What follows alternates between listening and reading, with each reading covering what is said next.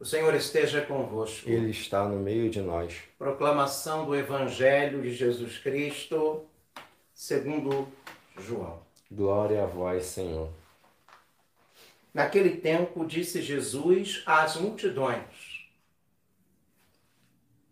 Todos os que o Pai me confia virão a mim, e quando vierem, não os afastarei. Pois eu desci do céu não para fazer a minha vontade, mas a vontade daquele que me enviou. E esta é a vontade daquele que me enviou: que eu não perca nenhum daqueles que ele me deu, mas os ressuscite no último dia.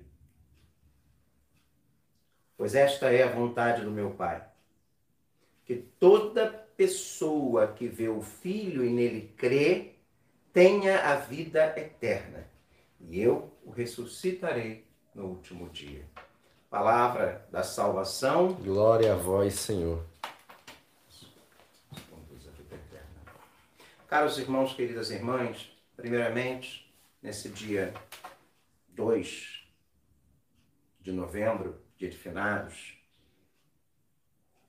quero me colocar solidário a todas as famílias que esse ano, e não foram poucas, que perderam os seus entes queridos.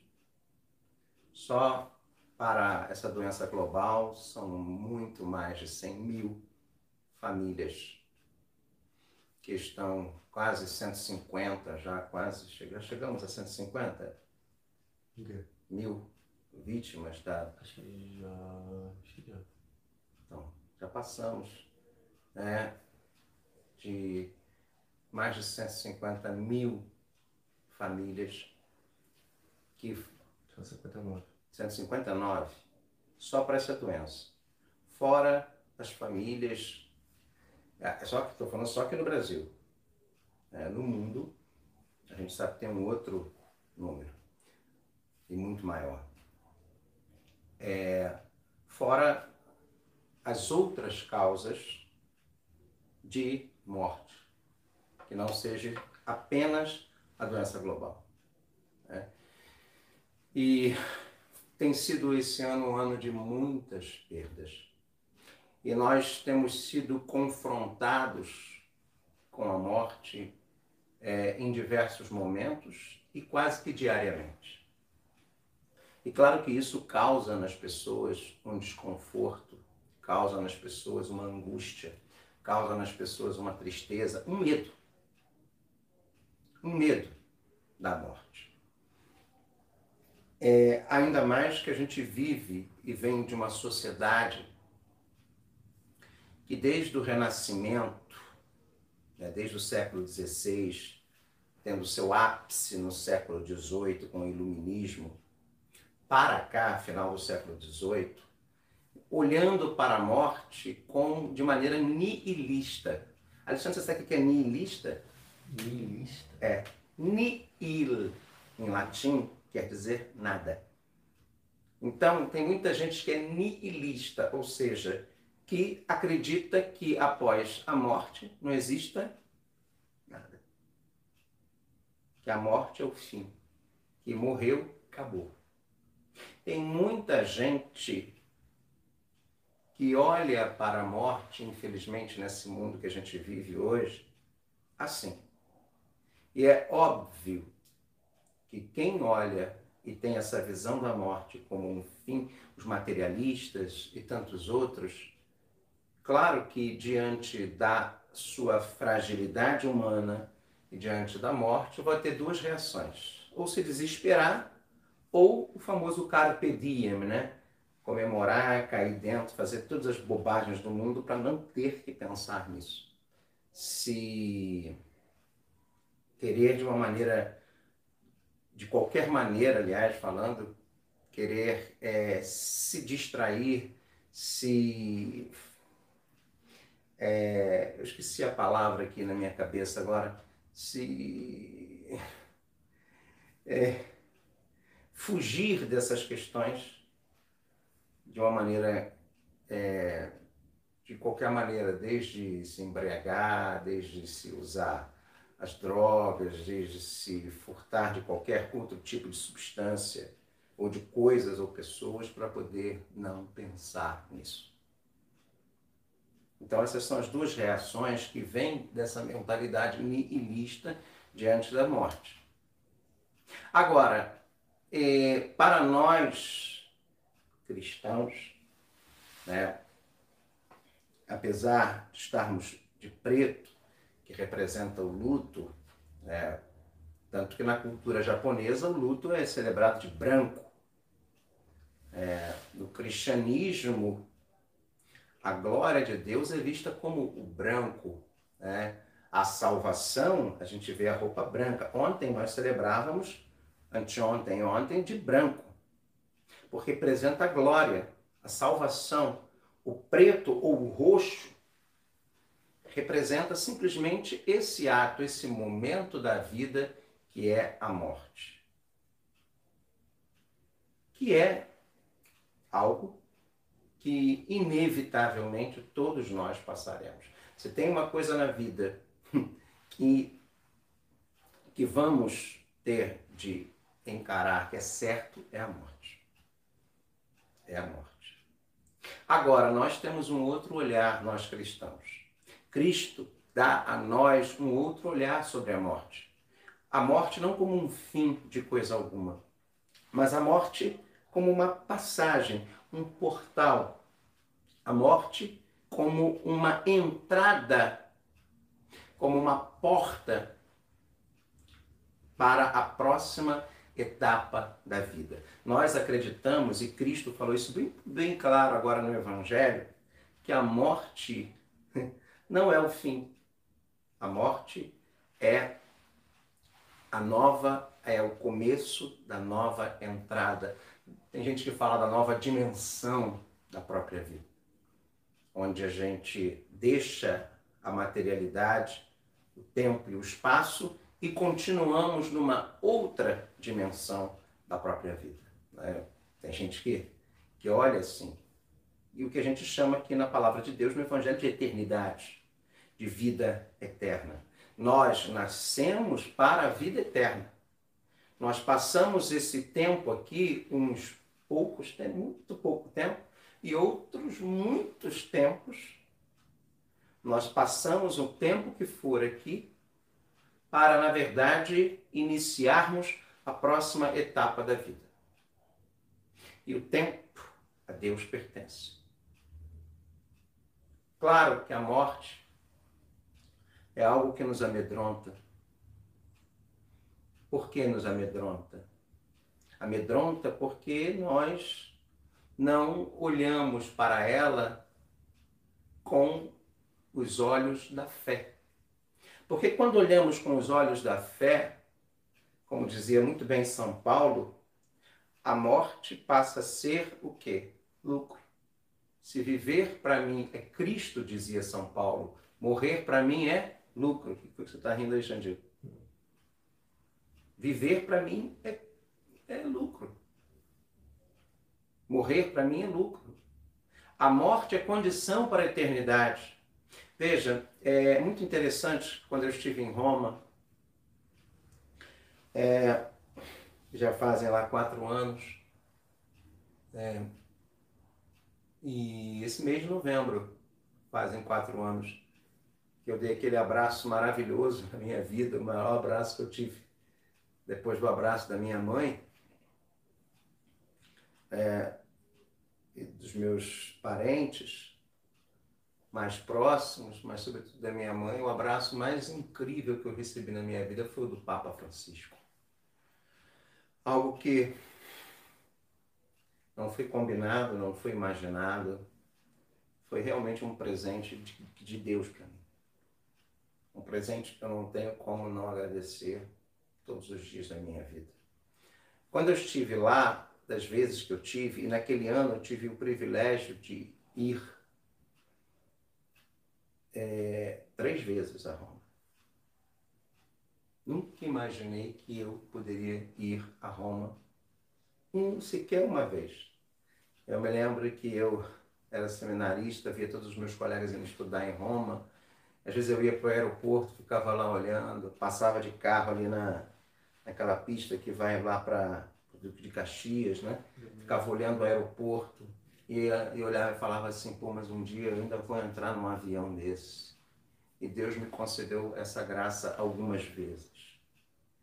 E nessas vezes que eu fui a Roma, não só nessas três últimas vezes e outras, e eu tive esse privilégio pela primeira vez no ano 2000, por ocasião do Jubileu dos Sacerdotes, eu visitei um lugar que poucos vão, que é a Necrópole Vaticana. Embaixo do Vaticano, embaixo do altar da Confissão de São Pedro, na Basílica Vaticana, tem três andares é, de escavações arqueológicas.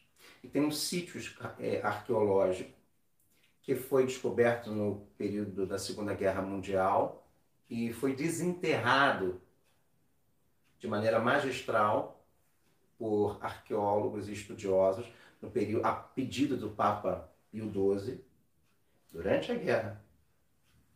E ali se descobriu toda uma necrópole vaticana, ou seja, o túmulo dos cristãos que foram sepultados em torno do antigo cemitério que havia ao lado do Circo de Nero. O Circo de Nero foi um local que é ali do lado da Basílica hoje, onde São Pedro foi crucificado. E ao lado existe um terreno, terreno baldio, um terreno onde eles enterravam os que lá morriam nesse circo. E Pedro apóstolo, o apóstolo Pedro, foi sepultado de uma maneira mais é, para identificá-lo solene. E ali começaram-se a enterrar em torno do túmulo do apóstolo os cristãos. E é muito interessante nessa necrópole que eu visitei a forma que os pagãos, os romanos, enterravam e celebravam o culto aos seus mortos e como no mesmo cemitério, ao lado, os cristãos faziam de uma maneira muito diferente. O culto aos mortos romano era uma coisa depressiva, triste, como é muitas das vezes hoje. Mas os cristãos, se você olhar os grafitos, os túmulos, tem ali toda uma catequese, um sentido de celebração da vida dos mártires, daqueles que morreram, que deram suas vidas em prol do Cristo, de dar a própria vida em, em, em forma de oblação a Deus.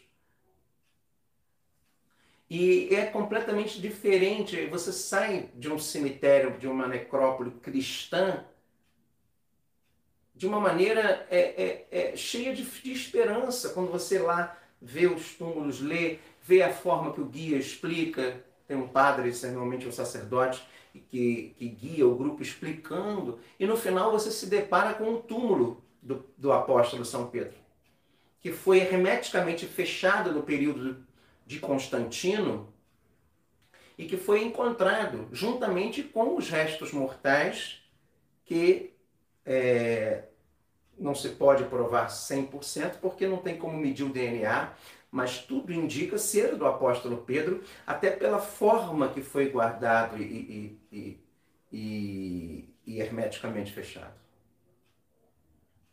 Então, a gente chama de troféu de Gaio.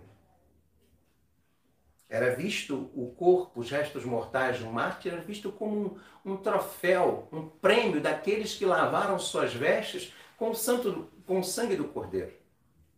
A exemplo do próprio Cristo que se entregou e se imolou por nós. E a própria ressurreição de Cristo mostra para nós que a morte hoje é vida. É o grande presente que São João fala na sua carta do amor, de, do amor do Pai. O presente que o amor do Pai nos deu. Um presente que veio à custa do sangue do Cordeiro, que veio à custa da morte, o túmulo está vazio. A pedra foi removida. A luz, as trevas da morte se converte em luz da vida. A morte para nós cristãos hoje, já dizia Santa Teresinha, não morro, entro na vida. A morte para nós, por mais doída que seja, por, por, ser uma separação física, não é uma ausência, mas uma nova forma de presença. E nós queremos, nesse dia de hoje, enaltecer aqui a esperança, enaltecer a vida eterna. E não, a única coisa que está em luta é a nossa roupa. O nosso coração ele tem que estar como aquela, como aquela brasa que se soprar acesa cheia de esperança, uma brasa acesa de esperança. A fé tem que ser o mecanismo, o meio pelo qual nós devemos olhar para a morte, não de uma maneira triste, depressiva, desesperada, mas deve ser um conforto, uma certeza de que um dia todos nós estaremos juntos. As pessoas esquecem disso. Que a eternidade vai nos reunir todos nós novamente. A gente esquece disso, sim. E muitas vezes a gente vê aí muitos quadros de humor, esquetes, teatro, a gente vê o céu como solidão. Né? Mentira, o céu não é solidão, o céu é comunhão, o céu é encontro. O inferno é solidão. Há uma deturpação. As pessoas pintam o inferno como se fosse festa. É o reflexo daquela vida de pecado que a gente vive aqui nesse mundo. Mas que é algo animado, feliz. Mentira. Aliás, quem vive lá é o pai da mentira. O céu é a alegria. O céu, a eternidade, é a comunhão, é o reencontro. O céu é a festa. O céu é a beleza. Se nós lermos os textos do Apocalipse, os textos como ouvimos aqui do livro do profeta Isaías na primeira leitura,